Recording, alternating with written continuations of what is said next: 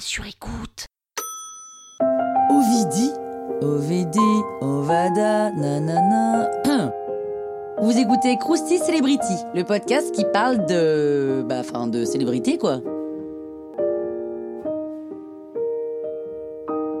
Oh, Ovidi, quand même, ça devrait vous dire quelque chose. Héloïse Delsart naît le 25 août 1980 à Lille. Adolescente, elle est déjà militante d'extrême gauche et féministe. À 16 ans, elle découvre le porno, alors qu'elle avait des a priori en tant que féministe, et arrive finalement à la conclusion que ça peut être un outil de libération des femmes. Et oui, après son bac, elle fait des études de philo, elle se tourne alors vers une branche du féminisme pro-sexe, et a finalement plutôt envie de rentrer dans le milieu du porno. À 19 ans, elle envoie une lettre de motivation à Marc Dorcel, la maison de production de films porno, et décroche son premier film, La fête à Gigi. Elle prend alors le surnom d'Ovidie en référence à un personnage de BD Destin farceur. Dans les années 2000, elle devient une vedette du porno français, elle passe même derrière la caméra en réalisant du porno féministe, c'est-à-dire un porno qui met en valeur les femmes et qui placerait leur désir au centre du film. Elle veut déculpabiliser les femmes par rapport à leur corps et leur plaisir. Et elle est tellement célèbre qu'elle passe dans des médias mainstream et sort des livres. Et en même temps, Ovidie a un style bien à elle, hein, qui la démarque du reste des actrices du milieu. Elle est assez gothique, enseigne étudiante en philosophie, avec un discours très revendicatif. On l'appelle d'ailleurs l'intello du X. Ses anciens potes d'extrême gauche se désolidarisent complètement de cette vision féministe pro-sexe.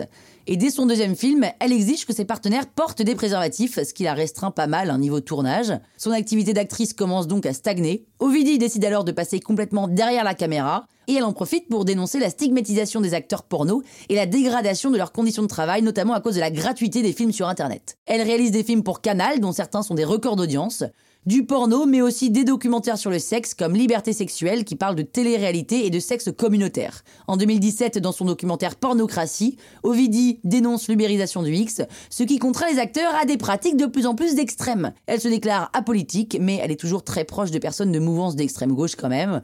Son réalisateur de l'époque la qualifie même d'anarchiste, carrément. Ovidie est aussi végétalienne, hein, décidément elle est pleine de revendications, et a offert son hot d'or, c'est-à-dire un César du X, à une association qui se bat contre la fourrure pour une vente de charité. Pas mal. Croustille, hein? La toile sur écoute.